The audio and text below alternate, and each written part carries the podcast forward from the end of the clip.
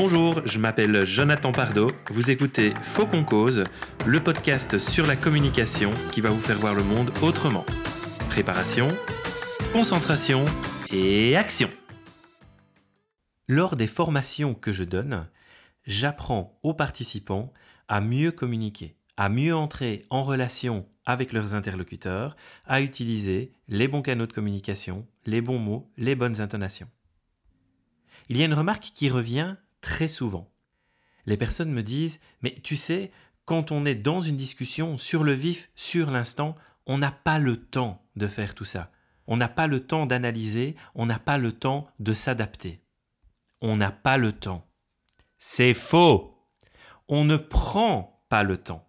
C'est une fausse croyance de penser que dans une discussion, nous devons impérativement répondre au tac au tac. C'est une fausse croyance de penser qu'on doit être sur la balle tout le temps et avoir des réponses dans l'immédiat. Bref, nous voulons communiquer trop vite. Ces excès de vitesse dans la communication interpersonnelle, eh bien, ils ont des conséquences. Tout d'abord, nous n'écoutons plus pour comprendre, mais pour répondre. Ensuite, nous pouvons être victimes de nos émotions, de nos réactions à chaud, de nos frustrations sur l'instant. Enfin, nous allons potentiellement mal formuler nos phrases et nous risquons de créer toute une série d'incompréhensions.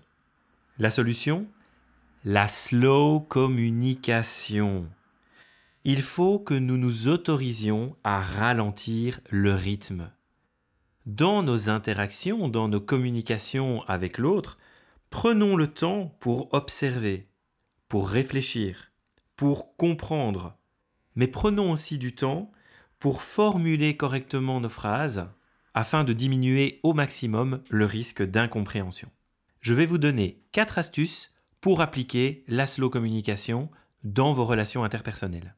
La première, réconciliez-vous avec les silences.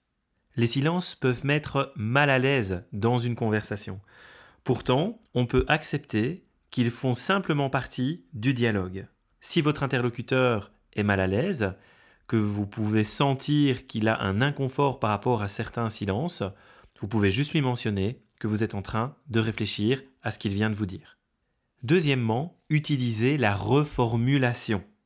Vous pouvez résumer ce que votre interlocuteur vient juste de vous dire en employant vos propres mots pour vous assurer que vous avez bien compris les choses.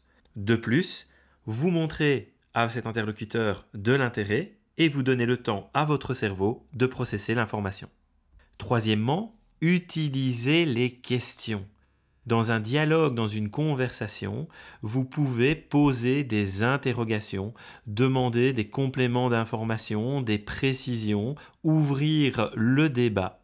Les réponses à ces questions vont vous donner des informations complémentaires, c'est tout bon pour la compréhension, et encore une fois, cela vous laisse le temps de bien comprendre les choses et de pouvoir vous exprimer de la meilleure manière qui soit. Et enfin, quatrièmement, donnez-vous le droit de remettre la conversation à plus tard. Si quelqu'un vous interpelle entre deux portes ou juste avant de débuter une réunion, vous avez le droit de lui demander de reporter ce dialogue, de remettre la discussion à plus tard quand vous aurez la possibilité de prendre un peu plus de temps. Vous pouvez donc vous donner cette permission de ralentir dans vos conversations, dans vos dialogues. Soyez en pleine conscience, dans le moment, entrez véritablement en connexion avec l'autre. Non seulement vous comprendrez mieux les messages qui vous sont transmis, et vous pourrez vous exprimer d'une manière claire et univoque. Puis après tout, il euh, n'y a pas le feu au lac. Vous n'oubliez pas, lentement mais sûrement, de prendre soin de vous et de votre communication. Allez, salut au prochain épisode